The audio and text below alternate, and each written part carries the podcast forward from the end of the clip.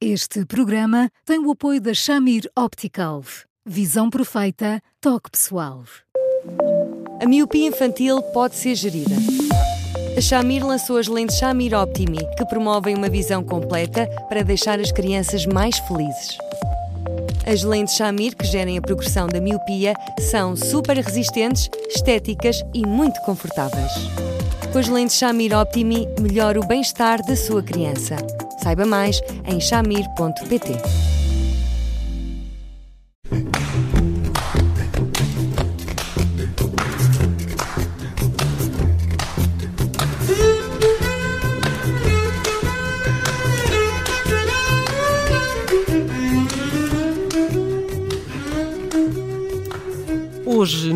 Sim, não é resposta, vamos falar do sistema de ensino que está implementado em Portugal e da necessidade ou não de o alterar.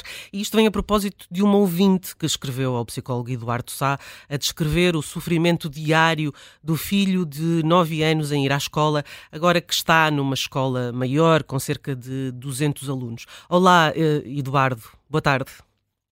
Olá, Judita. Olá, Bruno. Olá, Eduardo. É, é, é, aquilo que esta, que esta mãe pergunta. É preciso alterar o sistema de ensino, mas eh, como é que passamos das palavras à ação? Oh, com, com muito boa vontade, escutando todas as pessoas, porque hum, a determinada altura não é por nós querermos as crianças a aprender como deve ser que acabamos por fazer melhor. Eh, mais escola não tem que ser menos infância. E aquilo que nós muitas vezes fazemos, então quando as crianças entram no ensino obrigatório de uma forma sufocante, é dar-lhes escola, escola, escola, escola, escola, escola, sem eles terem tempo nem sequer para digerirem aquilo que aprendem. E, portanto, nós continuamos a lidar com as crianças como se, no fundo, elas fossem um bocadinho macacos de imitação. Nós damos-lhes as coisas, elas, de alguma forma, como se dizia na faculdade, marram aquele, aquele, aquelas matérias, depois vomitam a seguir para um teste, esquecem. Isso não é razoável e, portanto, eh, os, os são tão inteligentes que têm muita dificuldade em ser marrões, felizmente. Precisam de compreender, precisam de tempo para, para mastigar tudo aquilo e nós temos numa vertigem de horas sobre horas, sobre horas, sobre horas de ensino com a esperança de que muita informação implique mais sabedoria, quando implica exatamente o contrário. Hum. Uma das queixas desta mãe e desta encarregada de educação é de que quando vai à escola, eh, como encarregada de educação, eh, deparar-se com professores eh, cuja única preocupação é cumprir o programa. Há um excesso de foco no cumprimento dos programas que depois faz com que se perca a noção do resto? Admito que sim, que de vez em quando vaza, mas depois isto é uma espécie de reação em cadeia, porque aquilo que muitas vezes é solicitado aos professores não é que estabeleçam uma relação eh, personalizada com cada aluno, não é tanto que os ensinem a pensar sobre a matéria e, portanto, isso requer tempo. Bom, há, há, em muitas escolas, sejam públicas ou privadas, Bruno, há, há sempre esta exigência de aparecerem resultados. Depois há aquela vertigem de dizer que, nomeadamente, em relação aos rankings, aquela escola está muito bem classificada, logo é muito boa, logo os professores são de exceção, e, portanto, há toda uma vaidade que entra nesta vertigem de uma maneira imparável, e, e de facto, aquilo que este também nos diz é realmente verdade. Os professores depois vivem rigorosamente ensanduichados, porque, por um lado, têm uma paixão absolutamente fora de lugar. Os professores amam a escola e adoram ensinar, mas depois tiram-lhes tudo o que é uma dimensão mais viva, mais dinâmica, mais cúmplice eh, com os alunos e transformam-nos em burocratas da educação, com reuniões sobre reuniões, papéis sobre papéis, e depois o gozo de ensinar, o gozo de contar histórias, de, de se darem a conhecer e vice-versa, acaba por ficar para segundo plano. E às vezes quem define esse tipo de matérias e de objetivos e de metas, às vezes esquece que os professores são tanto mais importantes quando têm um rosto humano, quando são simpáticos, como dizem os alunos, quando lhes dão, quando, quando os professores, porque são como são, lhes dão um motivo para eles quererem aprender aquela matéria e não outra, E, portanto, neste registro de objetivos sobre objetivos, rankings e tudo mais, nós estamos a estragar a escola e, ao contrário daquilo que se diz, os nossos filhos não têm mais aprendizagens por causa disto. Eu às vezes fico até admirado como é que eles ainda assim conseguem aprender, hum. porque eles vivem a uma velocidade tão estonteante. Toda a gente lhes exige objetivos. E depois, quando eles finalmente dizem, eu não sei se, se sou bom nisto e naquilo, as mães deitam as mãos à cabeça e dizem, meu Deus, ele tem uma autoestima que está feita em fanicos. E, e muitas vezes nem as mães, nem os pais, nem os professores param cinco minutos, só cinco, para perguntar assim, mas, mas será que a nossa exigência voraz, sofre, glutona, eh, pode ter alguma coisa a ver com esta insegurança que os miúdos têm? Sim ou não? E a resposta é sim, evidentemente. Hum. Eh, nós, num, num, outro programa, vimos como é importante para os alunos, para a felicidade dos alunos na escola, a relação que se estabelece com, com os professores, a relação pessoal com, com os professores. A questão é como é que se muda este uh, paradigma atual Uh, lembrando que, uh, por muito que um professor individualmente ou até uma escola se esforce para mudar as coisas, o, o sistema não muda só por isso.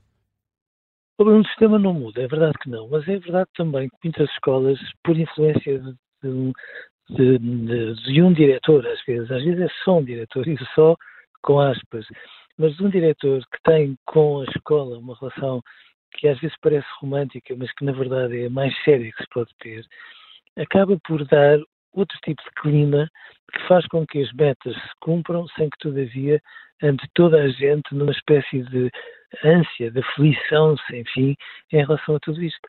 Agora, evidentemente que às vezes não é por ter 90 minutos de aulas que uma aula é melhor, às vezes se nós diminuirmos o tempo das aulas e dermos ali um bocadinho mais de tempo de recreio, eles têm mais sucesso. Se nós dermos mais tempo para que os professores possam ter de vez em quando aulas em que se conversa disto e daquilo, a pretexto de uma matéria, sem que se esteja sempre ali a marcar uma cadência que acaba por ser quase estonteante, os miúdos aprendem mais e, portanto, às vezes bom, resta aquilo que depois é a insubordinação saudável de inúmeros professores que, independentemente de tudo isto, bom, se fecham e fazem as coisas como eles acreditam que elas têm de ser feitas e, e infelizmente são muito poucos, mas são esses que depois marcam de uma forma absolutamente inacreditável cada aluno. Eh, nota-se aqui nesta, neste e-mail desta leitora que há, desta ouvinte, que há uma grande diferença entre a escola onde estava antes, que era uma escola pequena, e a escola onde está agora, que é uma escola uh, muito maior, com turmas uh, maiores. Um, está uh, relacionado com, com este problema o facto de as crianças não terem o mesmo foco, uh, nem terem a mesma atenção do professor, que tem que, um, que tem que tomar conta de muitas ao mesmo tempo? Oh, muitas vezes tem. É, durante muito tempo um, é, cobriam-se de orgulho muitos autarcas e muitos professores quando se falava de mega agrupamentos de centenas e de centenas de alunos. Não me parece que isso tenha muito sentido. E, de facto, numa altura em que nós temos cada vez menos crianças, era, era, era de muito bom senso que o número de alunos por turma fosse mais pequenino, porque, de repente, porque não há professores, porque nos deixámos todos entrar neste desmazelo de não pensarmos sobre o dia depois da manhã, de repente nós voltamos a ter turmas de 28, 29 e 30 alunos, em algumas circunstâncias até demais. E depois, claro que os professores têm uma, uma miscelânea de crianças diferentes, como não podia deixar de ser, e aquilo que os professores dizem, às vezes de uma forma que pode ser um bocadinho demagógica, acredito que sim, mas na maior parte das vezes de uma forma muito sincera, é que em função de tudo o que lhes pedem, a determinada altura, não podem dar a atenção indispensável a cada aluno em particular. E cada um deles merece uma atenção em particular. E, portanto, se nós, por exemplo, queremos incentivar o sucesso educativo, não é pecado começarmos a diminuir o número de alunos por turma, de maneira a que, de facto, as coisas sejam como elas têm de ser. E já agora, eh, às vezes a maneira como se dividem as turmas é manifestamente batuteira. Hum. As escolas não o assumem, mas muitas vezes a turma radica da escola tem eh, muitos apelidos com pedigree, há coincidências enormes, aquelas crianças estarem todas ali, é quase como se de surpresa as pessoas dissessem oh, como é que isso foi possível.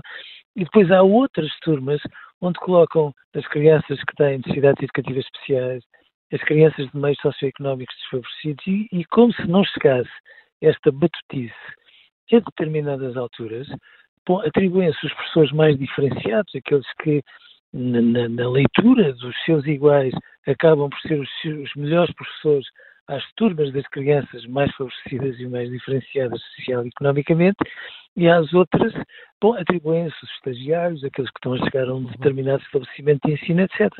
E, portanto, a maneira como tudo isto se constrói, às vezes, não precisa de um grande safanão no, no sistema, precisa de alguma seriedade, de alguma verdade, para que nós tenhamos a noção de que quanto mais as crianças estão todas misturadas umas com as outras, independentemente das notas que têm em matemática ou português, bom, mais elas ganham umas com as outras, porque há outras que se safam lindamente na educação visual, outros que são um exemplo em educação física, e quando esta multiplicidade de crianças se mistura, todos ganham, porque é isso que é uma escola e porque é isso que no fundo é a vida. Mas nós criamos toda uma engrenagem, às vezes tão batuteira e tão enviesante, que a seguir deitamos as mãos à cabeça. E, e mais, e zangamos com os nossos filhos quando eles têm uma nota, e às vezes não temos a humildade de dizer assim, bom, uh, e porquê é que eles têm uma má nota? Porque têm esta disciplina invariavelmente no último tempo, quando já estão cansados.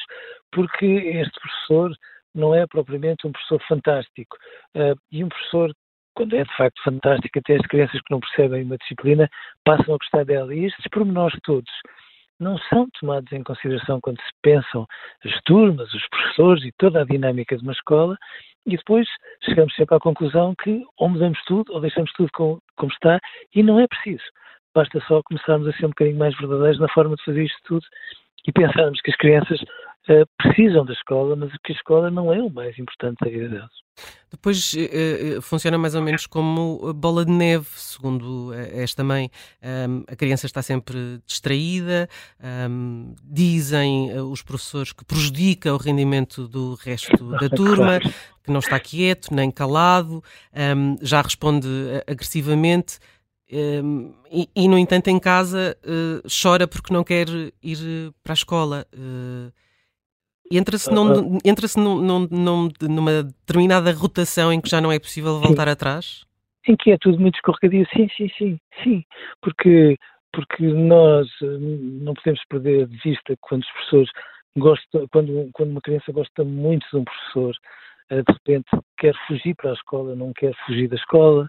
Às vezes perdemos de vista que as crianças, quando vivem debaixo de uma atmosfera de stress continuado, desde que se levantam até que se deitam, bom, elas de facto não conseguem ser atentas.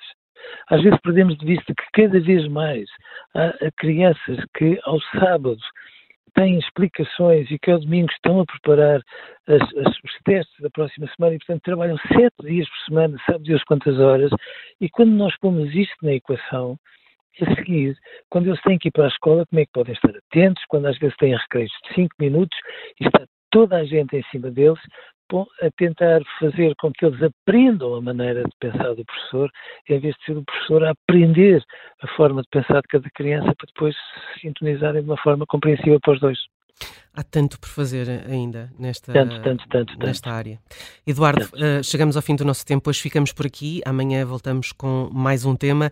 Até lá, continua a escrever para eduardosá.observador.pt e, claro, ouça-nos em podcast e também no site do Observador. Eduardo, um grande abraço, obrigado e até amanhã. Até amanhã, um Eduardo, um abraço. Obrigado e até amanhã.